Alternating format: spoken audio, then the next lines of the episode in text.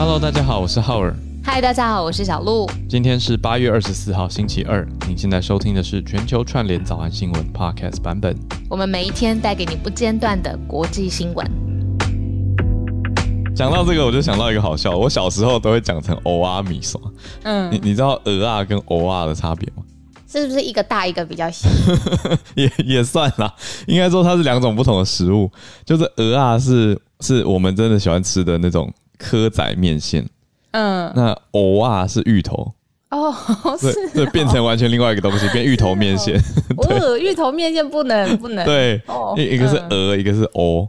蚵啊面线。对对对，蚵仔面线，不是蚵仔面线。对对对，好，顺便教台语。饿了饿了，一大早想吃蚵仔面线。哎，我真的会，我还会一早醒来很想吃肉羹，然后不会啊，听起来是丹丹。台南或高雄、哦、早餐，对啊，哦、对对对，单单早餐就有肉羹啊。然后我还去 Google 说早上吃面线，嗯，或者这种肉羹系列，一 Google 那个营养师都超多什么 呃淀粉大地雷、地雷区食物，早餐十大地雷食物排名第一，蚵仔面线这种。单单粉丝暴怒，对，抗议。然后看完我还是点了，对啊，我还是想吃。我觉得开心很重要，平衡很重要。因为吃多就多动吧，应该还好啦。或者我我有时候就是一餐吃多，我其他餐就少吃一点呢，就是一个 balance。你你昨天看到我有觉得我变胖吗？没有啊。哦，好，因为因为我们昨天是好不容易，我我们我跟浩尔还有团队，我们四个人终于合体了。我还觉得你蛮 fit 的、欸。哦，他说是不是最近骑车啊？是骑脚踏车？开心开心，还有吓出一身汗。应该是吓出一身汗，对。对啊，昨天我们去看电影，终于我们我们团队很难得真实见面，每天在线上连线，可是很少真的实体见面。然后昨天去看了一部惊悚片，也吓出一身汗，对，又瘦了。对的，对的，是的，就这样瘦下来了。我真的不知道为什么。那部片叫做《境界》第二集，就是晋升的晋，口字旁的晋，A Quiet Place Part Two，声音设计很强诶。就是制作人说的，对，制作人讲完感觉更强，就是在看的现场会觉得，哎、欸，我觉得他很厉害是他做到主观听觉，就是有的角色在某个角度听到的声音，跟一个角色在不同的位置听到的声音完全不同，可是他用声音做出了这个效果，而且声音本来就一直是惊悚片或我们讲恐怖片很重要的一个元素嘛，元素，对，在这部片把它变成主要主角了，可以这样说。我一定要提醒大家，因为我知道很多人怕鬼，嗯、但是这部不是鬼片，所以哎、欸，对，不是鬼片，真的不是鬼片啦。嗯、可以看我，我也很大才发现，就是鬼片跟惊悚片其实是不一样的东西。小时候都没有没有特别去想过差别。对啊，然后昨天超好笑，就是因为出来的，我我应该不能说，对对，出来的不要爆雷。出来的时候呢，明天上映有一一段是哦，明天上映，对，我们是看特映会，嗯，哦，对，看特映会。呃，就是出来的时候有一段，其实我看不太懂，然后超好笑。嗯、一出来，制作人也讲解了一下，然后我就在那边大笑。我就想说，都到了什么时候了？看电影的时候还是很需要制作人，就是有制作人 背景提示的感觉。对，对我就是我，我是我是整个直接错误认知，然后出来讨论的时候我才恍然大悟，就是很需要背景提示，因为。第一集跟第二集还是有一些些连贯。那第一集在 Netflix 上面有啦，所以如果大家想要，哎、欸，久久没进戏院了，那进去的话，想要重回戏院的声音效果的那个感觉的话，可以先在家看好 Netflix 第一集，然后再去接第二集。哦，可是我要提醒，因为我觉得整部片算是偏慢惊悚，就有的人对它不是很快，嗯，有的人喜欢那种快节奏，然后一直被吓，一直被吓，那就。可能不会那么喜欢这个节奏。到底谁谁喜欢一直一直被吓，坐在那边都坐不好？到底谁？可能就是狂爱搭云霄飞车之类的吧，或者很喜欢鬼屋的人。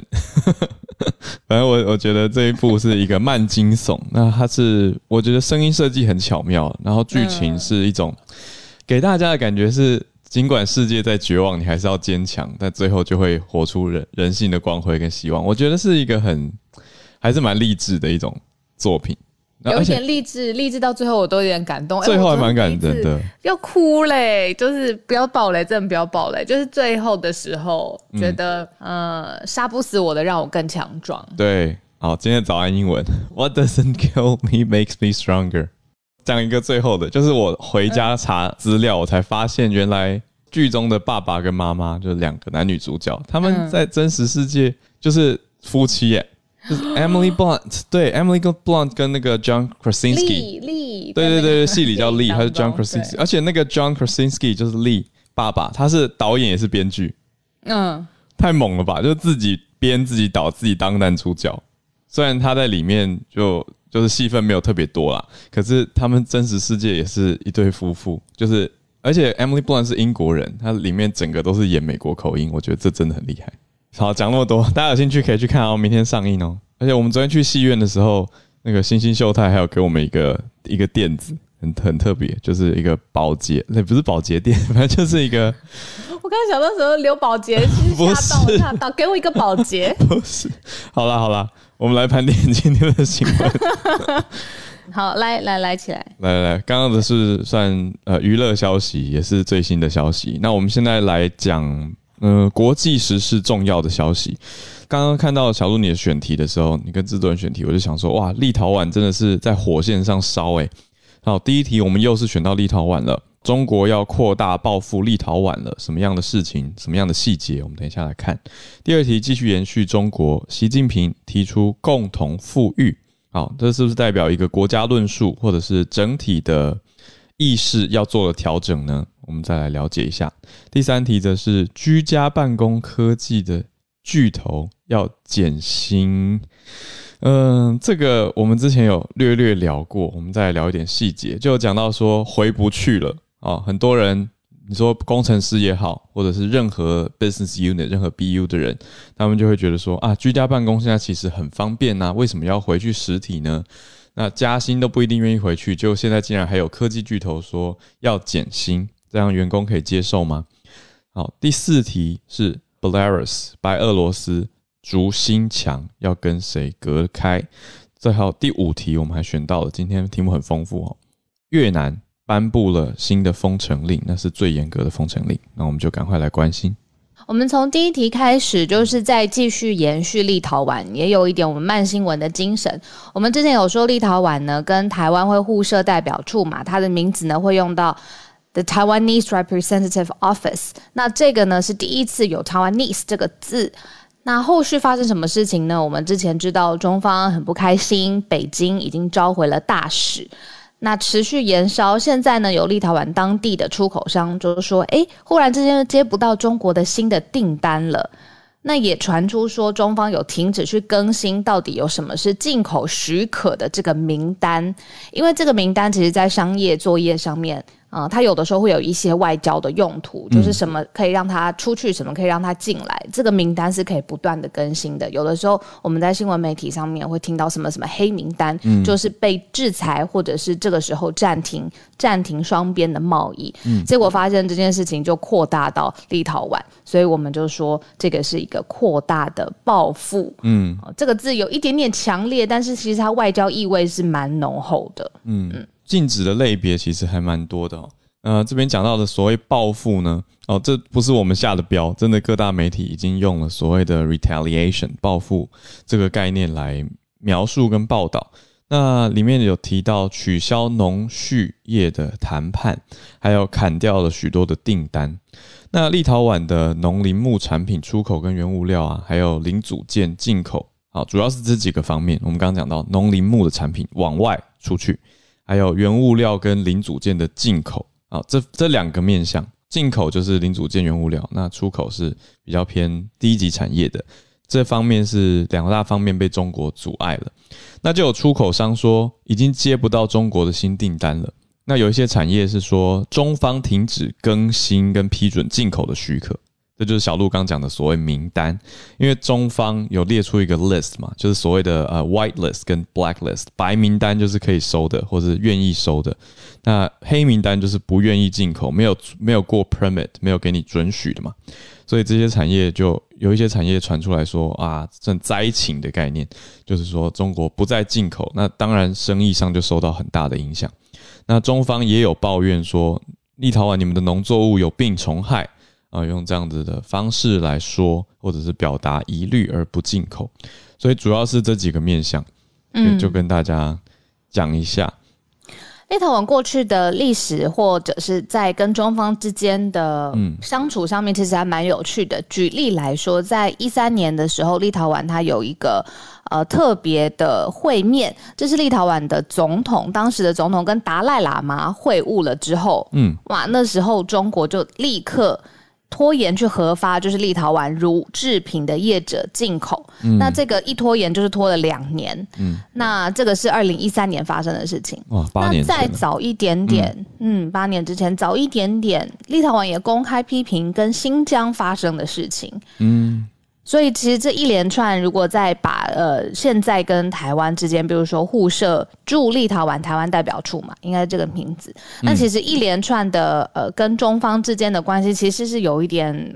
不能算是就是一帆风顺啦，我这讲的是很轻微，嗯、所以现在当地会觉得说，中方如果真的是要制裁，或者是真的是要用这个字报复的话，其实未来还有很多可以观察的，因为真的很多可以做，例如说呃双方之间的贸易啊，我们之前有说在牛肉啦、乳制品啦、渔业啦上面哦，其实其实都有一些互相的合作，嗯，所以要持续观察下去，嗯。嗯讲最后这一则，讲一个比较奇特，应该说我觉得很要怎么形容？就是他是出来报数据，可是会让我觉得哦吓一跳，或者多看一眼的消息，就是立陶宛的银行呃接受媒体的访问，评估这一次这样子中国断掉很多的呃立陶宛对中国的出口会有哪些的经济影响？立陶宛银行呢就出来评估说。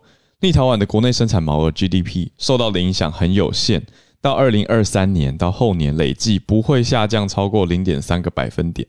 就虽然国内产业的人，特别是刚刚讲到第一级产业的有出来说，还有有一位特别很明显的，他是木材出口商，他说一年营收大概五千万欧元嘛，大概台币十六点四亿哦。那本来很稳定的生意，可是现在却开始发生了巨变，因为它的木材出口百分之九十五是出口到中国的，它在市场这个中国市场已经十五年了。虽然有这样这么明显的冲击，对第一级产业的冲击，可是立陶宛银行说对全国的影响，GDP 的影响，国内生产毛额的影响，却是不会下降超过零点三个百分点。那实际情况如何？而且。我们也不是只看数字，而是要看对民生的影响嘛，还有民意。你看，像这样低级产业受到那么大的冲击，还是真的影响很大的。所以还是要来看看到底实际情况跟后续立陶宛国内的情形，跟中方的想法如何，还有国际之间，特别是一直说诶支持立陶宛的欧美会怎么做。好，那我们再来到第二题喽。中国的习近平提出、嗯。共同富裕，这是什么新目标吗？嗯、呃，我真觉得，呃，要解释或者是理解中国大陆的整个，嗯。接下来未来的国家政策方针，其实真的是有很多很多细节。大家有没有注意到，每次呃中国的官方人物出来发言的时候，一来是他们的句型是非常严谨的，比如说都很容易四个字四个字堆叠在一起，或者是很容易出现有口号型的、嗯、呃发言，例如说会有一个好像 slogan 的感觉，嗯、就是那个 slogan 就变成了今年或是最近近期呃从上到下非常重要的一个。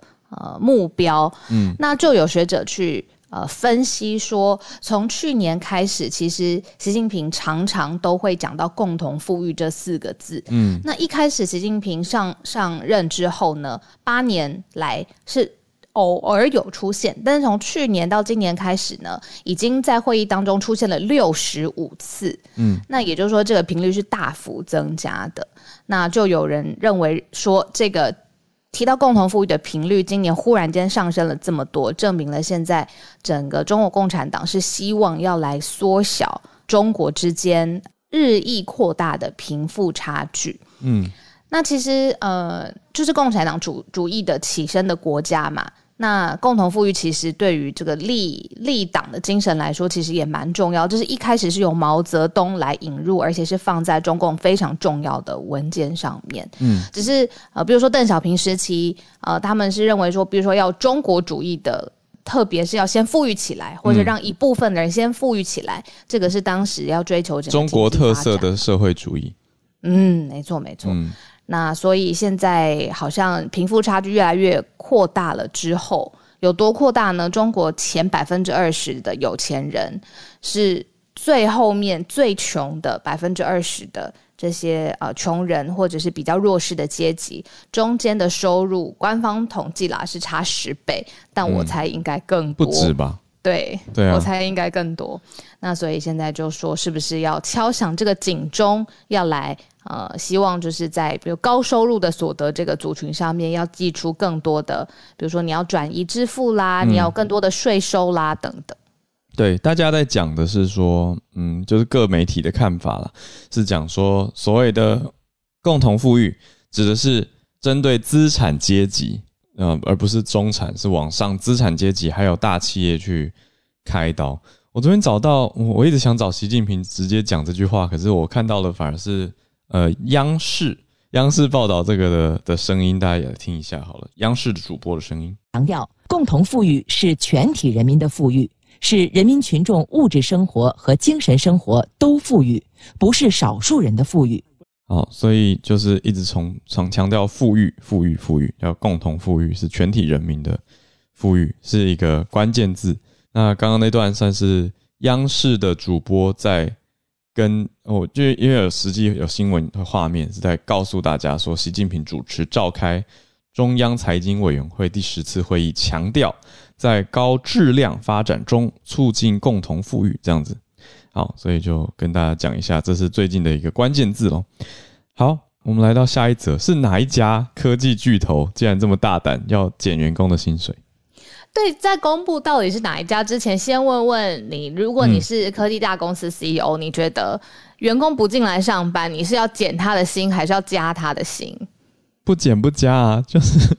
哦，有一个工作，而且工作内容理论上应该是要跟平常一样的，只是我们要 adapt，对，对不对？我们要互适应新的数位远距工作的习惯。我觉得问我不太准，因为我们团队一直，我的团队一直以来都是、嗯、都是远距工作，就给大家很大的弹性。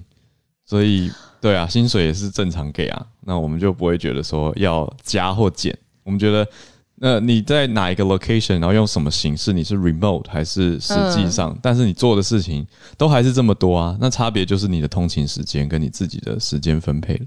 嗯，我在想这个应该是从员工的角度出发，可是如果从管理者或者是今天他真的经营公司，嗯、你看这些大的科技巨头，嗯，那个时候是几亿几亿的在买这些地，然后再盖这些公司做基础建设嘛。嗯、那呃，我们之前都喜欢讲到很多 perks，就是啊，你进去之后又可以睡在那里，又可以洗澡，又可以打桌球，然后有无无止境的那些零食什么的。我在想这些其实都要支出。那现在远距工作这些。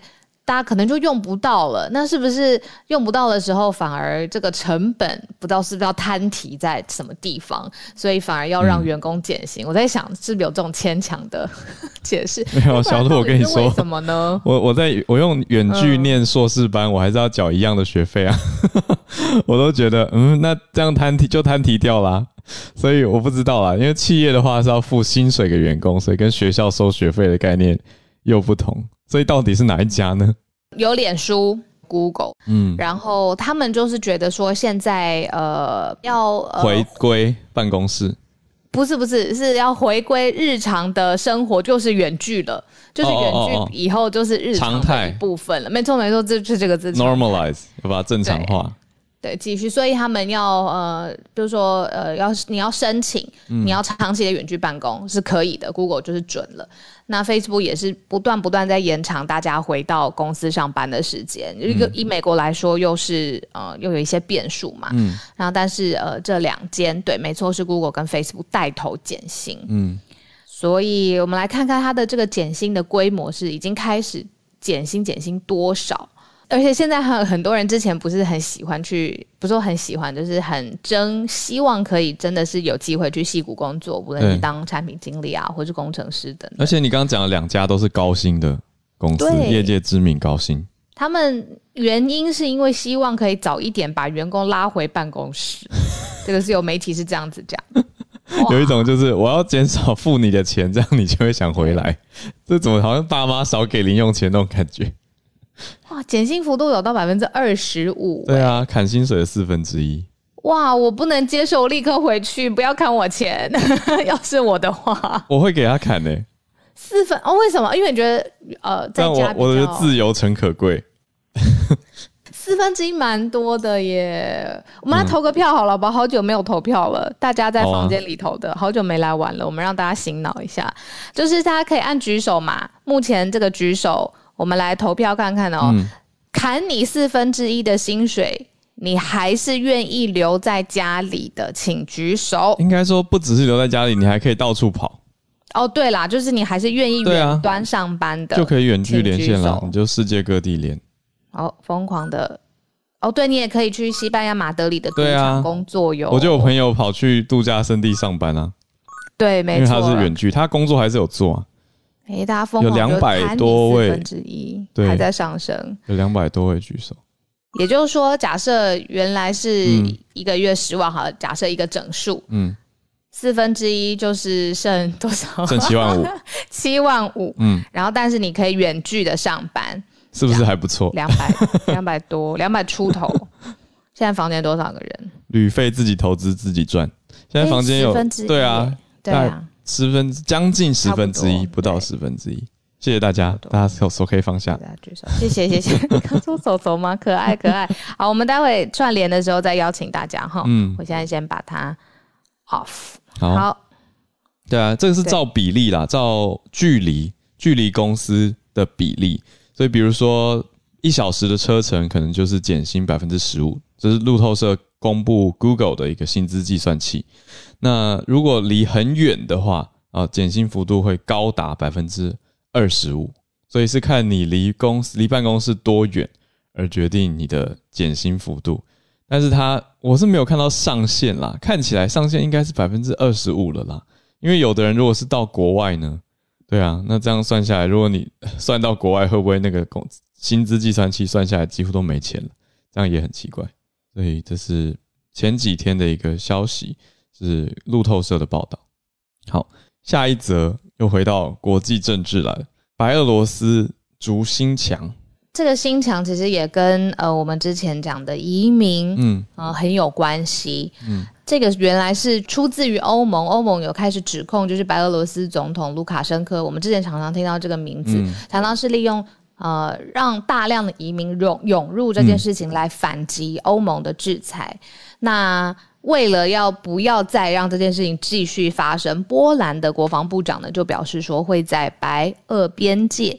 呃，白俄罗斯的边界来筑起一个实心的围篱，不要再让移民进入了。那立陶宛，我们刚才讲到立陶宛，它也要建造一个长五百零八公里的边界的围篱。嗯，哇，我就在想说，现在都已经是比较先进的，你知道，二零二一年了。嗯，然后在欧洲，呃，在这些互相接壤的地区，真的是需要用比较土法炼钢的方式，比如说，你就把边界反篱。长的很厚很厚，或者是很长很长，然后希望不要再有，比如说移民的呃涌入，然后去鼓舞更多的非法移民。我这边有一个现场的呃，你讲的围篱这边记者的报道跟声音，我们来听一下记者这个 Sky News 这边所报道的内容。It's going to be pretty difficult to try and cross there, but most of it is a line in the ground like this in amongst thick forest. That is Lithuania over there, and most of the migrants, 4,000, have crossed that way. But that's now dried up because the Lithuanians are patrolling it more, which means people are now trying to. 所以讲到的是立陶宛跟白俄罗斯这边的边界，就是小鹿刚才讲到的地方。所以已经四千多人尽量的穿越了他们在挖在地上的鸿沟，然后还有一部分是有小鹿刚才讲的反例，所以它不是真的完全像是一个。墙一样从头挡到尾，而是挡了一大段。可是有一些地方是地上挖比较深，让人家不好走过。可是现在他刚刚讲到说，呃，Lithuanians are patrolling more，所以我们也在画面上其实有看到一些军人在巡逻，就是用呼喊的方式让人家不能过去。所以这是现在实际上在这个边界的情况。所以这个所谓的竹心墙，它像是一个 fence，就是藩篱。是去阻挡，而不是我们想象中的那一种墙，不是像美墨之间啊、呃、要搭起来的这种边境那么那么高的墙哦，而是一个阻挡型的藩篱，再加上军方跟军警去巡逻跟阻挡，是这样子的想法。来补充这个方向是从哪里到哪里？嗯、因为呢，白俄罗斯其实我们之前有报道过，它有很多争议性或者很大胆的做法。嗯，然后其实欧盟就是有制裁它。那为了要反制裁白俄罗斯的想法，就是说之前都会有。呃，不断的移民要进入到波兰或者是进入到呃立陶宛这些地方，那白俄罗斯政府会遏制他，但现在他就不遏制了，是让这些移民就是尽可能的就到这些其他的地方去。那呃，波兰他们就有说，这个其实根本不是呃难民，是经济移民，就是你从白俄白俄罗斯到其他地方的这些人，他们其实可以好好在白俄罗斯生活的，但他们不要，他们要到。波兰或其他地方，所以现在必须要，因为政府已经没有制裁了嘛，就是不遏制了。那这些移民都到处乱窜，所以现在必须要筑起这些高墙。关于筑起高墙呢，我们来到今天最后一则选题，第五题：越南下了一个最严格的封城禁令。这虽然没有真的筑墙，可是以法规或规定的方式来阻止大家外出。那所谓的封城，实际上有哪些的消息？那当然是因为疫情越来越严峻的关系。呃，越南我们其实讲了还蛮长的一段时间，主要就是因为越南当地有很多工厂，嗯、那工厂你想象，比如说生产线，它其实是会很密集的。嗯，那这些呃生产线上面的作业人员，他们要吃饭啊，有的时候也睡在跟工厂很近的宿舍啊，所以这其实都是一些呃比较群聚密集的地方。嗯，那现在变成说，由于这个疫情实在是遏制不下来，最严格的封城令呢，是人都不可以出门。那是用军队把餐送到每一个家户当中，嗯。这个是动用到军队了，因为你要解决就是吃的这个问题嘛，就是不想让疫情失控。那这个发生的地点呢，是在呃越南的最大城市胡志明市。哦，我去过那个地方，我觉得非常的漂亮，嗯、就是有呃法国的呃感感觉，因为它曾经是法属的殖民地嘛。嗯、那呃现在发生的是胡志明市从二十三号开始呢，就加强了封城令。嗯、那有一些地区是完全一律绝对不可以出家门的，那你要待在家里面，那军方会把食物。送给你吃，嗯，哇，我有点难想象这个心理的压力。对啊，就希望大家都平安。那我们来到了全球串联读报一分钟的时间了。我们先从 Hank 开始好了。好，Howard invite 上来的八月三十号开始的 Instagram 要呜、哦、更新了。Hank，请说。今天早上看到那个电视上的消息，他就说八月三十号开始，Instagram 会逐步的将原本只有破万人数才享有的往上滑的功能，改成以连接贴纸的方式，让每个人无论你的嗯粉丝数有多少，嗯、都可以分享外部的连接到你的动态，然后让你的朋友知道，这样，这样很方便很多哎、欸，对啊，会逐步开放，所以不是马上每个账户都这样。对，我觉得 Facebook 这家公司真的很奇妙，因为 Instagram 被 Facebook 买走了嘛，所以后来都变成整体的 policy 都是由 Facebook 在制定跟管理。就常常他会在做的事情，我最近感受很强烈，叫做分批测试。就像连我昨天我昨天讲到的 Audio Room 的功能，小鹿我一聊才知道，小鹿早就有了。那我是前几天出现的，可是我们的好朋友孔医师，他的粉丝这么多，结果他他竟然还是停留在旧版的粉丝专业，所以就没有这个功能。那在整体的使用界面上，也跟我们现在用的长得不一样。所以我就觉得，哎，不知道 Facebook 到底它这个原因是什么？那像是 Hank 讲到这个 Instagram 的功能啊，我在好几个月前就看到我有一个朋友，它也是突然有这个连接超连接的贴纸，我就觉得很好用啊，甚至比上滑更好用，因为眼睛一看到很直观，点下去就可以点到外部的超连接。但是过了这么多个月，我也还没拿到，所以这个消息可能是他们测试完以后认为这样子点击效果比较好吧。我在猜测啊，对，所以他会用又分阶段的测试逐步，这个就是大家也很难主动的争取什么，好像只能被动的等待被分配到的感觉。好，谢谢 Hank 带来这个算是社群电商相关的消息。来，我们连线到下一位是花莲叶老师。我今天要分享的是一个研究，就是关于那个长时间的孤独。嗯。他们发现说，就是当然这个研究是用果蝇，不过果蝇本身是一个本身跟人一样是社交生物。嗯，那他们发现说呢，这个果蝇哈，长时间的孤独的话呢，它的这个睡眠会减少，然后那个饥饿的基因会启动，所以呢，果蝇就会变得就是睡得少，然后吃得多。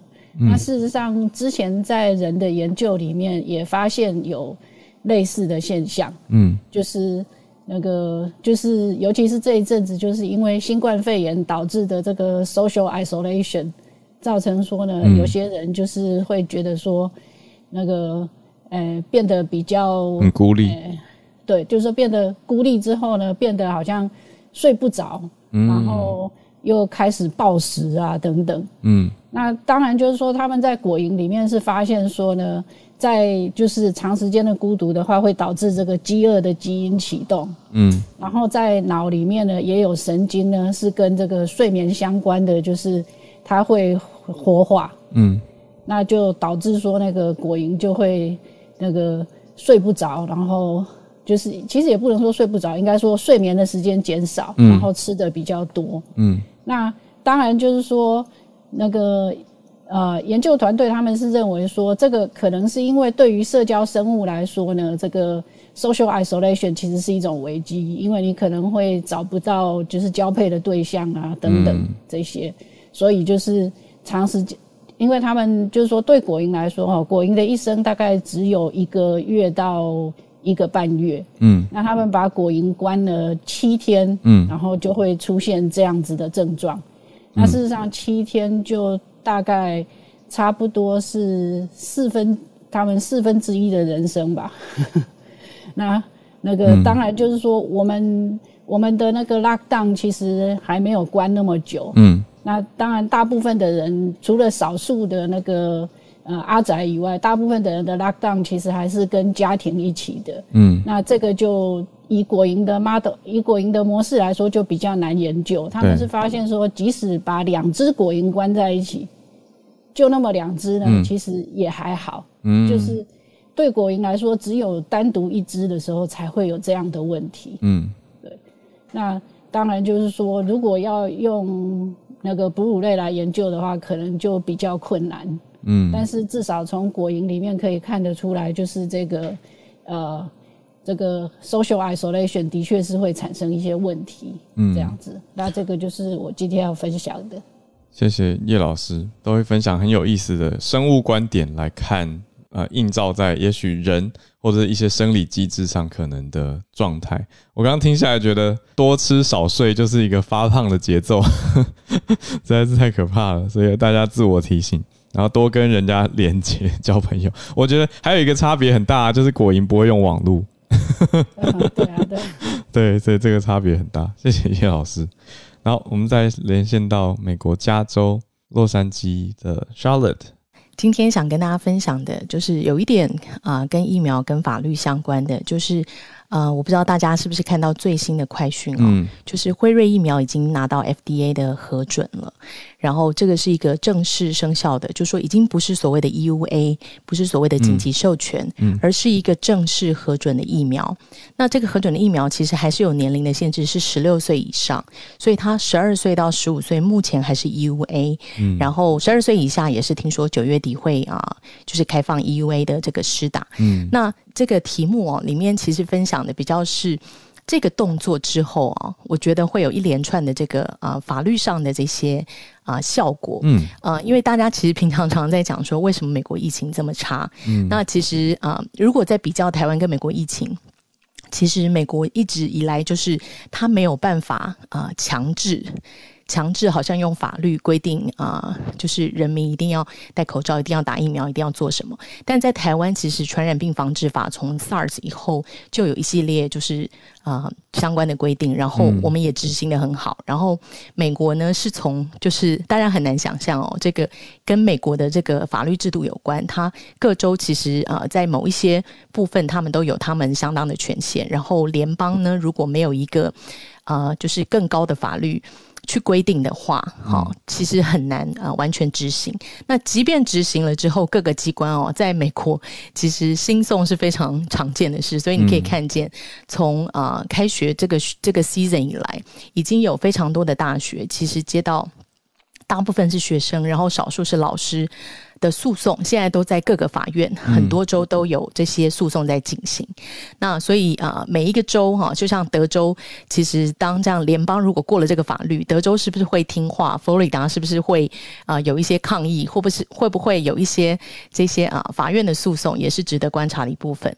那最新的这个啊、呃、一个严你要把它强制的，就是。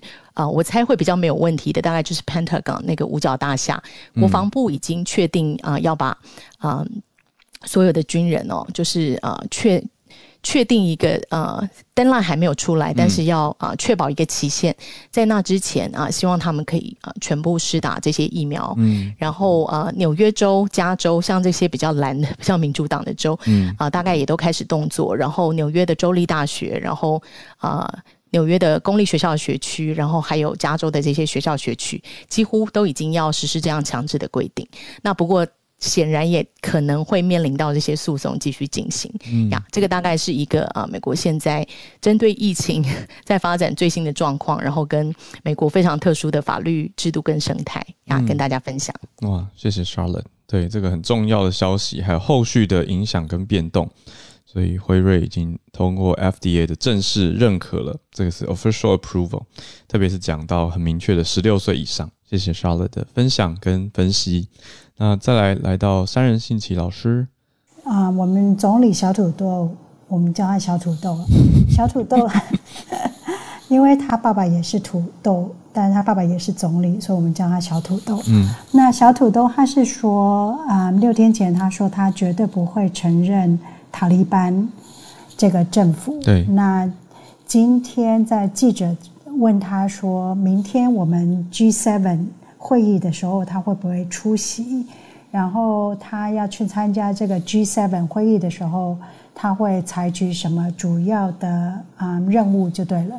那 G7 大家应该知道，就是嗯，加拿大、美国、英国、法国、德国、意大利跟日本、嗯、这三个七大工业国。嗯。嗯，那他是说，如果明天开会的时候，他的第一个任务，他就是要跟 Johnson 一起，就是支持劝所有的这七大国，如果塔利班有任何违反人权，或是有任何想要扩大他们这个恐怖组织的行动的一些证据的话，嗯，希望这七大国至少会对塔利班，嗯，施行经济制裁。大家应该知道，塔利班在加拿大是加拿大法律认定的一个恐怖组织，所以这可可能就我想说，可能就是嗯，大家会有兴趣。那就这样子。嗯，谢谢新奇老师。我们就再看看加拿大持续在七大工业国组织里面发挥的影响力，跟他对塔利班的看法后续如何？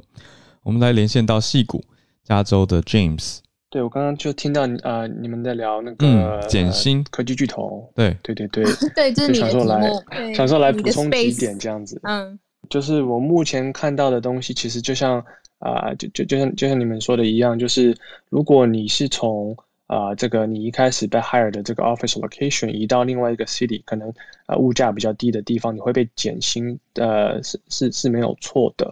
可是就其实有个 caveat，就是说如果你去呃另外一个 city，它是原本就是有一些公司的 office 在那边的话，其实是不会被减薪的。所以说，就算你是在家里工作的话，那如果你可能就在公司旁边，可是家里工作，你这样子薪水应该也是不会被调整的。所以是有一点点这样子的 caveat。所以就是，如果你其实呃不是到一个物价差距跟你原本在的地方特别多的地方，你应该薪水不会被减太多。对，就那个字是什么字啊？Caviar 鱼子酱。我要补充一下早安英文，一个是警告，一个是鱼子酱。我们来听一下这两个字。我们有请 Google 小姐。caviar caviar 是不是很像？第一个是 caveat 是警告的意思或提醒，那第二个是 caviar 才是我们讲的鱼子酱。所以刚刚 James 讲的那个 caveat，它指的是一个特殊情况。对，Dennis 老师也传来了。对，C A V E A T 啊，caveat。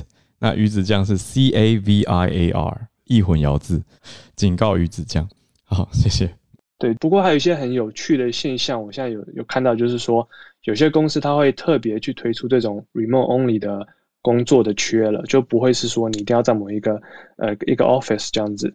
所以这样来说的话，目前有几个公司专门做这样子的呃呃的的 roles，这样子开这样的缺，像是 Facebook，像是一家新的这个比特币的公司叫呃 Coinbase，就特别就是说他们可以呃 remote friendly，就是让你可以在家里工作啊，完全不需要进公司。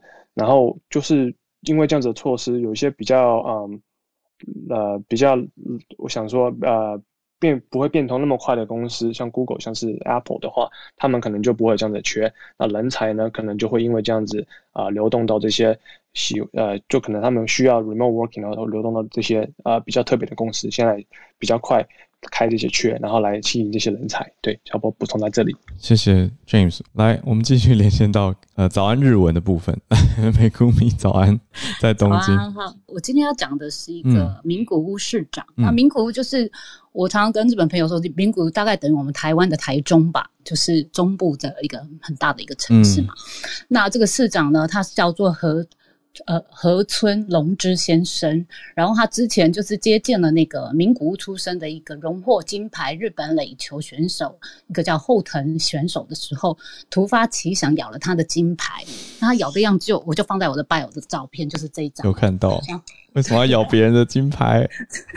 然后他当初就是他的说法是说，哦，因为他呃以前很想当运动选手啦，所以呢，他就是拿到金牌，他很兴奋就咬了这样子。可是因为因为现在日本疫情很严重嘛，嗯，所以就引起的各界的批评。你你你不但摸人家东西，还咬人家的金牌。嗯，那这件事情呢，一开始就是奥委会就是原本是表示说不可不能更换，除了他们制作过程有瑕疵以外才能更换。嗯，可是后来因为民怨真的是很高，所以后来他们决定拿一个预备用金牌换给了这个说说要说要换给这个选手。嗯，那这个后藤他是所属这个 Toyota，就是之前有提过 Toyota。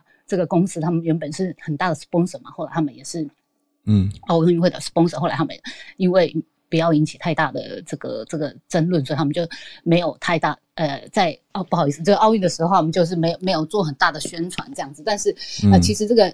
呃，选手他也是 Toyota 的选手这样子，oh. 然后所以偷连 Toyota 都出来说话，说这个市长的行为非常的严重不当这样子。嗯，那这个市长事后呃公开道歉，然后还表示他会减薪三个月，但是没有辞职的打算。嗯，所以呢，二十号为止总共收了一万四千件的那个民众的投的投诉这样。然后他昨天也发表了一个名古屋市长。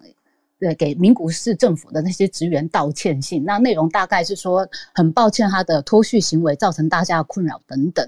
但是呢，他信中的字写的很潦草又没有诚意，所以呢，看来还是无法平息众怒啊。以上是我的一个小小的。谢谢美谷米脱序。对啊，因为这个其实咬金牌这件事已经好几个礼拜之前了，可是没想到这个风波持续到现在。因为您说昨天，对，昨天还在，字迹很潦草，大家也没有办法接受。对对对对对，哎，真的是，这很像昨天我讲的，说我们看一个人或看一个政府，有时候有点像哦，就因为他做的一些事跟说的一些话，就会影响大家对他观感的加减分。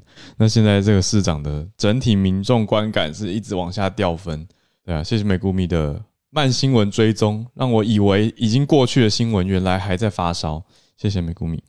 好，那再来延续到我们连线到台北的芭比。中间这一段因为录音设备出了一点状况，没有录到郭芭比的分享。今天芭比帮我们带来的是路透社的报道：中国在拟定要求企业往美国上市之前要交出数据的管理权。讲到的是说。大数据的管理权要交出来，就你去美国上市之前，啊，但意思就是，如果我们要去美国上市，就没有这个问题。可是你要去美国上市的话，要交出数据管理权给第三方，而且最好是国有的资讯保全公司、资讯安全公司。那所以其实应该是又加深了呃中国的企业要到美国上市的难度嘛。那现在又有说，其实就等于是这个资讯透明度或怎么使用。接下来真的是要看政府或第三方的数据公司要怎么样运用这些数据，所以也是心理上会有一些压力哈。对，而且其实也还没制定出要怎么交出这个管理权的框架，预计是在九月的时候，当局跟一些资本市场的参与者会谈谈，也就是这些资方或者是相关的资讯保全公司等等的。好，九月到下个月的时候才会定出一个数据移交的框架。嗯，来到助战专家的时间。以前大家常常会说啊，我我不我不敢打这个疫苗，美国 FDA 又没有完全核准它，它不是一个正式上市的疫苗嘛，吼、嗯。那可是现在拜登总统昨天他们那个 FDA 通过之后呢，他也发表演说，他就说哦，现在是时间了，因为 FDA 真的已经经过了非常严谨的审查。确定可以让它正式上市了哈，嗯，那我稍微讲一下它到底审查了什么哈，因为我看了几个美国的访问，大家就说，哎，为什么会这么久，然后才正式上市？正式上市跟 EUA 有什么差别哈？嗯，这是这样的，那他们当然是呃看了非常非常多的所有到目前为止累积的安全性、有效性，还有制程上面的资料。大家常忽略制程哦，就是在工厂你做出这个呃疫苗，它到底他们会 FDA 要去查厂哦，看你所有这个制作疫苗的过程有没有问题，品质有没有问题。那那个 FDA 的声明里说，他们检视检视了这个 hundreds of thousands 数十万页的累积数十万页的疫苗数据哦，然后他主要看的当然是之前这个。呃，辉瑞 BNT 疫苗的那个四万人的临床试验，它已经完整追踪了六个月，全部的安全性、有效性的资料哈。到六个月之后，它的保护力是九十一 percent。当当时紧急使用授权四个月前是九十五嘛，现在稍微降到九十一。那可是我要提醒，这个六个月九十一 percent 是 Delta 还没出现之前的资料哦。因为因为大家算一下就知道嘛，吼，那所以大概是四个月之前，辉瑞送了这个资料，这个审查，那他们花了四个月把它审查出来，吼，嗯，那可是我觉得还是有有人会有疑虑的是，可是现在全世界已经是 Alpha 了，呃，对不起，已经是 Delta 了，吼，那那最近有很多对于辉瑞疫苗接下来保护力下降的一些质疑，吼，那所以还是有一些疑虑就是了，嗯。那另外还很常有新闻上我在问的就是，那小朋友呢？因为刚 Charlotte 也提到哦，现在这个 full approval 完全上市是针对十六岁以上，那那十六岁以下呢？哦，十二到十六岁现在还是用 EUA 的形式可以打，那十二岁以下呢？哦，那我看今天 Dr. Fauci 也有接受访问哦，他他有提出一个时间点，就是十二岁以下。他们其实已经在往下做临床试验了，大概在秋天 mid mid fall，就是秋天之中，嗯，诶，中秋节左右，呃，我不知道，中秋的时候大概会有一个初步的资料出来哦，所以也许在那个时间点，在小于十二岁的小孩在美国也有机会拿到 EUA，当然还是 EUA，因为那个资料都还没有。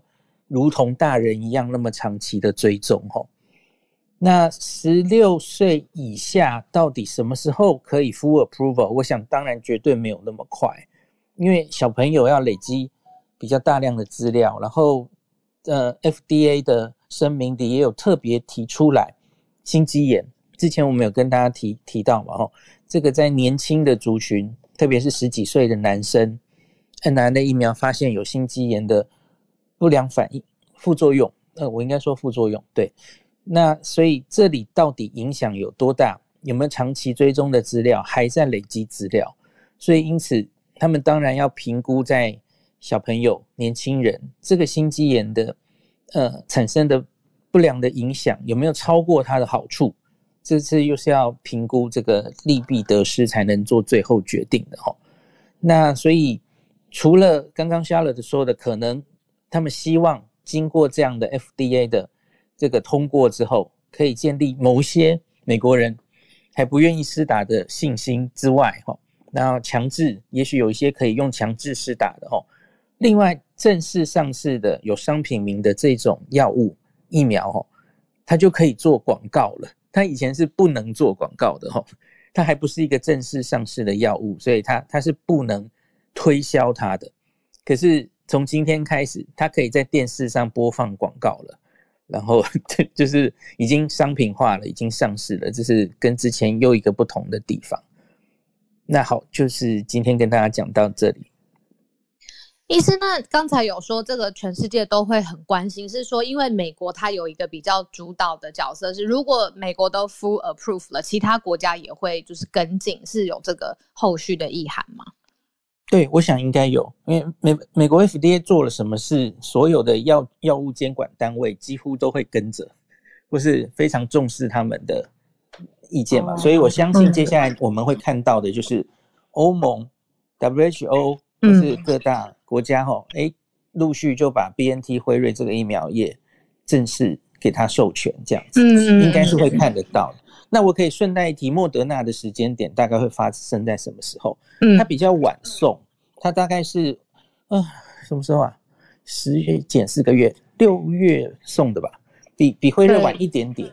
那假如抓四个月的话，它可能时间点会落在十月一号左右。哦，等于再晚一点，这样子玩半个月。对对对，可是应该也也不久，嗯，因为资料其实也早就收完，已经送给 FDA 了，这样子。意思，你刚刚有提到一个，就是它会正式商品化，在电视上面看到广告，类似这种感觉。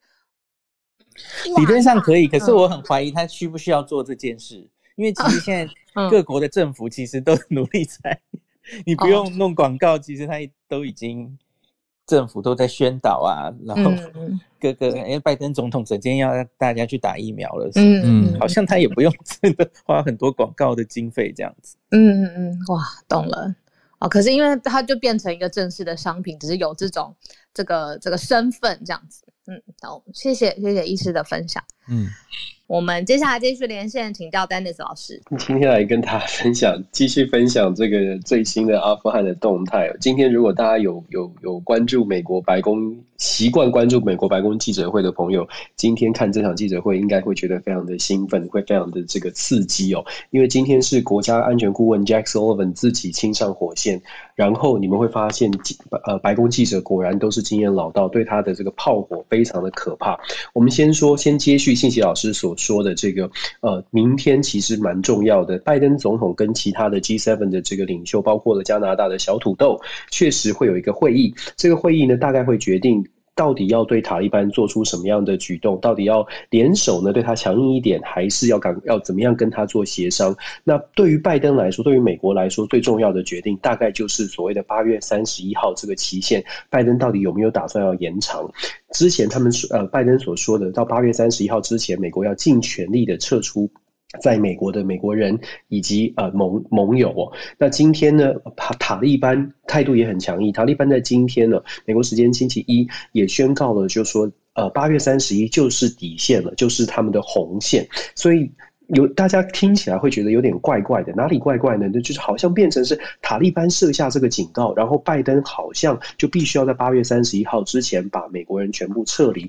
今天的白宫记者会，很多的记者就在追问说，为什么拜登总统在这么多的呃批判，就是在在说了呃美国的可能情报单位可能做的不足，或者是说到呃阿富汗人民没有防卫的决心，可是好像到目前为止，过去这几天都没有听到对塔利班非常严重炮批评。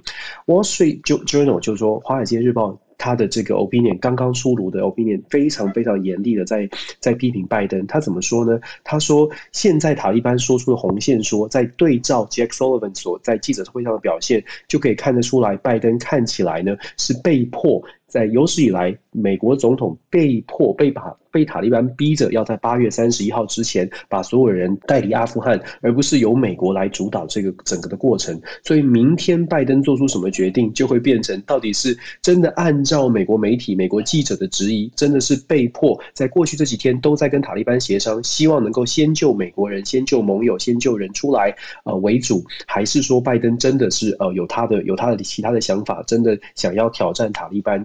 因此而敢延长到八月三十一号之后，其实今天的记者会当中有非常多的多多的问题，都是非都是相当的尖锐的，甚至有记者说，拜登政府呢不断的在吹嘘自己在呃塔利班的问题上面掌握的多好，那为什么到目前为止好像只看到要要拯救呃阿富汗的人，可是没有谈到说为何之前没有告诉大家阿富汗的撤离会是这么的混乱，甚至会出现人道的危机？Jack Sullivan 呢，他非他也非常。常生气哦。他说我：“我我们从来没有吹嘘，我们一直都告诉大家，这不会是一个轻松的任务，这会是非常困难的。可是呢，Jack Sullivan 其实也是蛮含糊其辞的，在没有没有特别提到说为什么现在的状况跟原先预期的状况好像不太一样。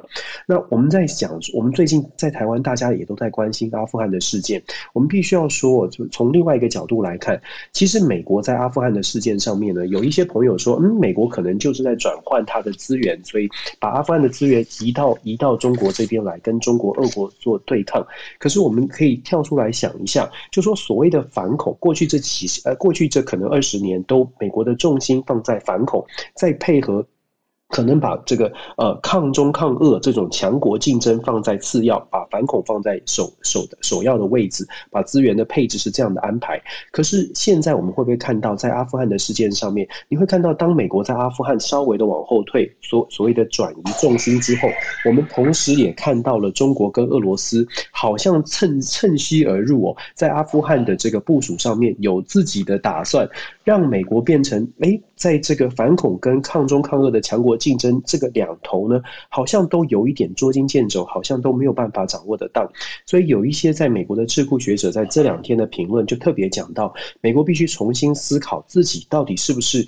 这真的是不是能够把重心从一边移移转到另外一边，然后就可以安然的顺利过关？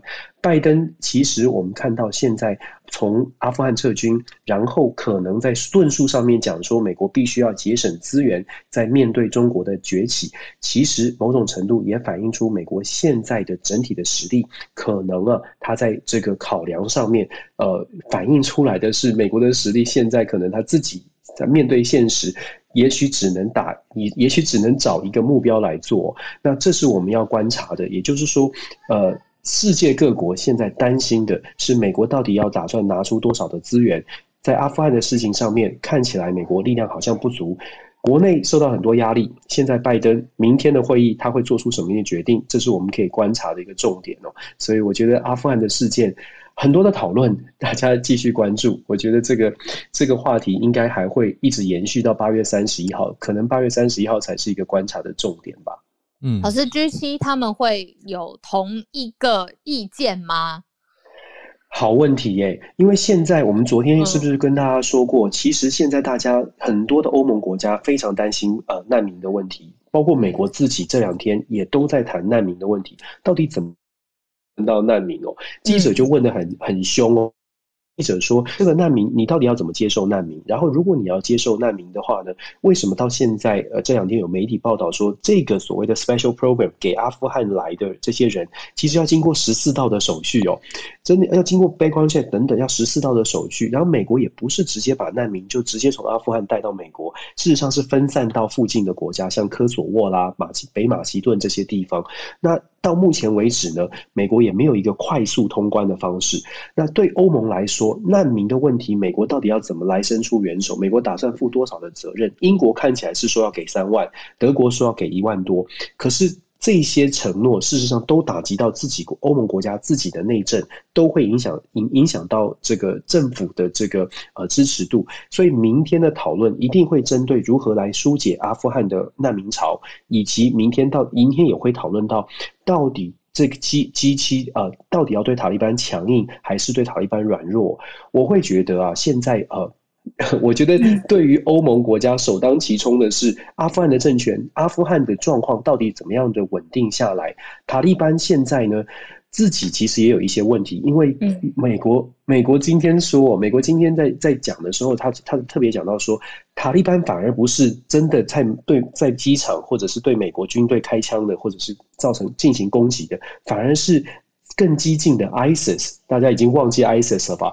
这个 ISIS 的现在对于塔利班，他们觉得塔利班跟美国做出妥协，所以更激进的 ISIS 说：“我们不喜欢你这样子，我们不喜，我觉得你们你们不是一真真正的伊斯兰教徒哦。”所以 ISIS 的动作更大。对于美国来说，现在的挑战，它反而不是只单单只针对塔利班，而是可能有更激进的分子在阿富汗正在要蠢蠢欲动哦。所以我觉得 G7 的峰会。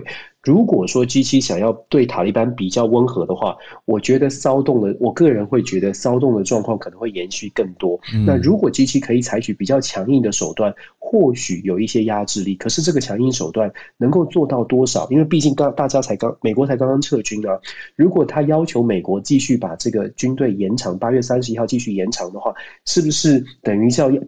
等于叫拜登自己承认自己错误呢，所以我觉得现在拜登有点骑虎难下。但是我个人会觉得说，欧盟国家应该会希望美国展现更强力的、呃更强硬的态度哦。那现在就看我说二十四小时之内，拜登的决定可能会决定八月三十一号当天以及之后在阿富汗的局势到底会朝向什么样的方向发展。哇，真的是老师又提起这个狠角色 ISIS，让大家是想说哇，一波未平一波又起，但其实那一波一直都在。好，所以真的是要综合的来看国际局势，我们不能只是聚焦单点来看。